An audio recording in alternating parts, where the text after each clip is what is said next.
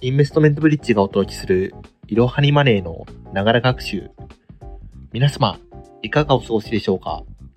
インターン生の池田でございます。このエピソードでは、投資、経済、お金、ビジネス関連の書籍をインターン生がピックアップしてご紹介していきます。今回ご紹介するのは、企業価値評価という本です。著者は、マッキンゼーカンパニーというコンサルティング会社で、1926年にシカゴ大学経営学部教授、ジェームズ・オー・マッキンゼーによって設立された世界有数の戦略系コンサルティングファームです。1971年には日本支社も設立され、数多くの著名な経営者を輩出しています。ズバリ、この本がおすすめな方は、金融関係の仕事に関わるすべてのビジネスパーソン、そして企業や企業価値評価に興味があるすべての大学生です。それでは内容の紹介に移っていきたいと思います。皆さん、企業価値と聞いて何を想像しますでしょうか？皆さんが働いている、または働きたいと思う会社や普段なんとなく聞いたことがある企業などは、実は、どの業種でも、ある程度その価値を数値化できるものなんです。本書では、企業価値創造の基本原則として、資本コストを上回る資本収益率で成長する企業が価値を創造するという原則があります。つまり、価値創造の大きさは、投下した資産に対してどれだけ利益を出すことができたかを示す値、リターンオンインベストメントルキャピタル、通称ロイクが、企業にお金を投資してくれた方々、株主や債権者等に対するコストに対して、どれだけ多く上回るかの組み合わせによって決まるということです。本書では、なぜ企業価値が重要か、ESG やデジタル施策の評価から、実際の業績分析、財務諸表の組み換えや資本コストの推定、財務モデリングの組み方に至るまで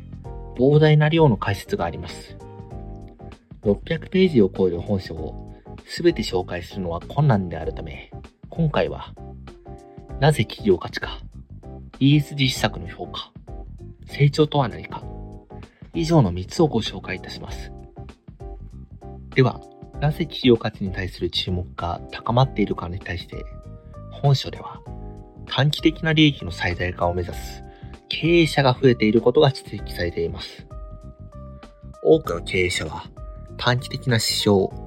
特に1株当たりの企業の当基準利益を示す値、EPS をもとに事業戦略を練り、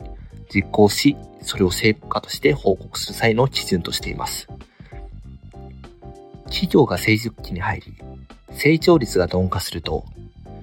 高い利益成長率を求める投資家の生命が大きくなり、経営者の短期的な業績を上げることに対するプレッシャーは高まります。それにより経営者は、たとえ長期的な成長を生み出す努力をしつつも、短期的な利益成長を何とかして達成しようとしたくなり、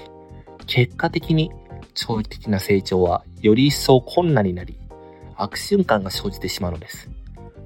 短期的な利益の最大化と株主価値の創造を明確にし、これらの重要なトレードオフを経営者が理解することが大切であると本書では述べられています。続いては ESG 施策の評価についてご紹介いたします。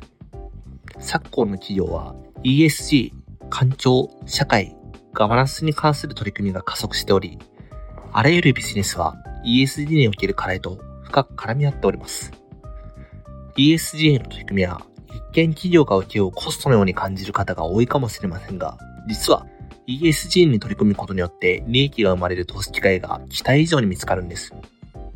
本社では価値評価の原則に基づいて重要な意思決定をする際には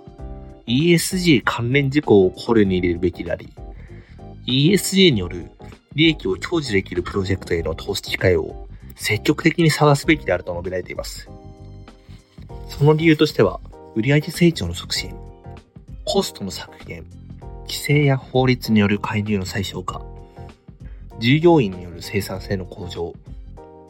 投資と資産の最適化の主に5つの効果が紹介されています。現在、経営者や投資家は ESG の影響や様々な形態のデジタル技術の競合上の意味合いを探ろうとしており、これらのテーマへの反応は流動的なものになると予測できます。最後に、成長とは何かというテーマについて紹介しようと思います。結論から申し上げますと、企業価値の創造によって成長が生まれるのです。その企業価値の創造をするためのドライバーとしてまず考えられるのが売上高の持続的な成長です。しかし、売上高の成長を持続することはとても難しいことなんです。ほとんどの製品には自然なライフサイクルが存在するため、高成長を持続するためには、新製品を加速度的なスピードで市場に投入し続けることが唯一の方法となりますが、それを実現するのはほぼ不可能に近いんです。本書の研究では、実質ベースの売上高成長率20%以上を遂げている企業は、通常5年以内に成長率が8%程度になり、10年以内に5%程度になるというデータがあります。本書のデータを考慮すると、売上高の成長は企業価値の創造、ひいては企業の成長に重要な要素ではありますが、売上高の持続的な成長は無理があるため、売上高が1円増えることで創出される企業価値こそが最も重要なポイントになるのです。今回は、主に企業価値の向上や ESG 施策の評価などに焦点を当てて紹介しました。時間の関係で紹介できませんでしたが、本書では実際の財務諸表を使った理論株価の推定、将来の業績予測、ファイナンスの要点についても紹介されています。